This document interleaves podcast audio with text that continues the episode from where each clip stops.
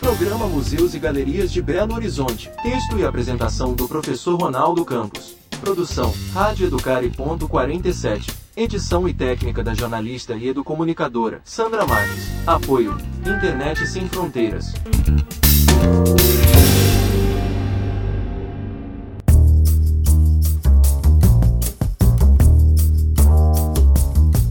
Saudações! Meu nome é Ronaldo Campos, eu sou professor de História do Instituto de Educação de Minas Gerais, do IENG, e hoje, no programa Museus e Galerias de Belo Horizonte, que é uma produção da Rádio Educare.47, a voz do IENG, com o apoio do Internet Sem Fronteiras, vou falar sobre a exposição das partituras de hinos brasileiros que está acontecendo no Palácio da Liberdade, aqui em Belo Horizonte. O nome da exposição é Já Raiou a Liberdade, Hinos do Brasil, e essa exposição faz parte das comemorações do bicentenário da nossa independência. A exposição foi iniciada no final de abril de 2022 e vai até o dia 7 de setembro. É uma exposição muito importante. É uma oportunidade única para ver esses manuscritos, esses documentos tão importantes. Sendo importante também porque é a primeira vez que esses documentos saem da Biblioteca de Música da Universidade Federal do Rio de Janeiro, da UFRJ, para uma exposição aberta ao grande público.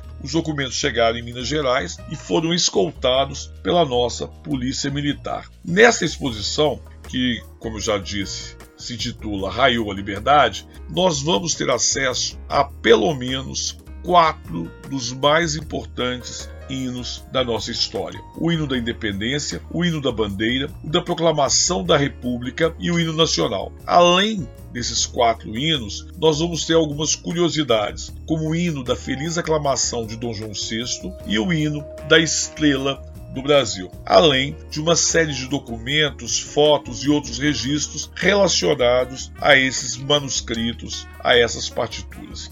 Essa exposição acabou por, por nos motivar aqui no Estúdio de Educação a realizar uma pesquisa sobre a história dos hinos. E nessa pesquisa nós descobrimos vários fatos curiosos. Em primeiro lugar, você sabia que durante quase 300 anos, então de 1500 até mais ou menos 1800, o Brasil a rigor não teve nenhum hino a mesma coisa aconteceu com Portugal. Eu vou estar excetuando aqui o hino ao rei, que era sempre modificado quando um rei morria. Então esse hino era composto na época da coroação e ele durava enquanto o reinado desse rei acontecia, né? Com a morte esse hino era suspenso. O Brasil mesmo depois de ter se tornado independente, ficou por nove anos sem ter um hino. É bom lembrar que essa história, a história do hino, que apesar de ser uma história muito pouco divulgada, muito pouco estudada, é uma história muito rica e cheia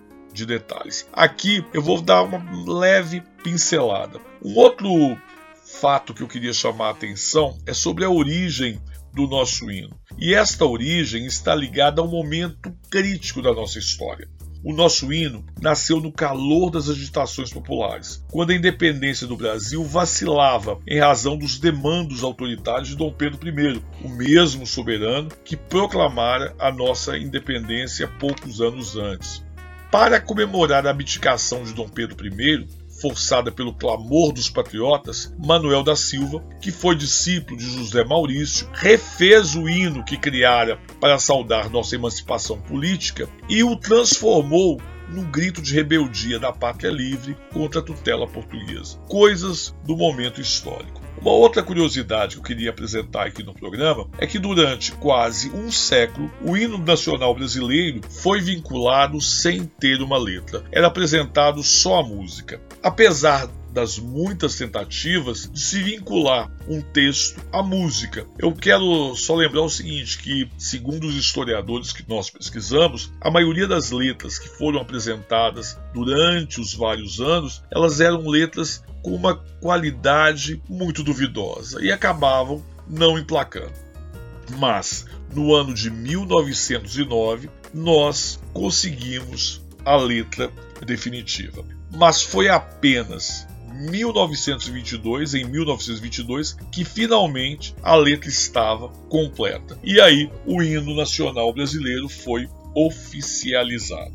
Essa exposição ela é como a gente pode ver nesse essa breve apresentação, extremamente importante, porque ela representa não só documentos históricos, mas ela representa o que nós somos, ela representa um pouco da nossa nacionalidade e um pouco da história da formação do Brasil e da formação desse sentimento né, que nós temos com relação ao nosso país. De fato, é uma exposição imperdível. E para concluir, eu quero lembrar para vocês que se vocês quiserem ir até o Palácio da Liberdade, ver a exposição, é muito importante prestar atenção no horário de exposição que está atrelado ao agendamento da visita ao Palácio da Liberdade. É necessário agendar, é necessário ir e retirar os ingressos para ver essa exposição. A entrada para o público é realizada pelo portão da Avenida Cristóvão Colombo. É uma outra informação que eu queria deixar aqui.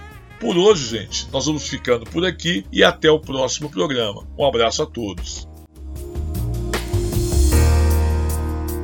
Programa Museus e Galerias de Belo Horizonte. Texto e apresentação do professor Ronaldo Campos. Produção: Rádio Educare.47. Edição e técnica da jornalista e educomunicadora Sandra Marques. Apoio: Internet Sem Fronteiras.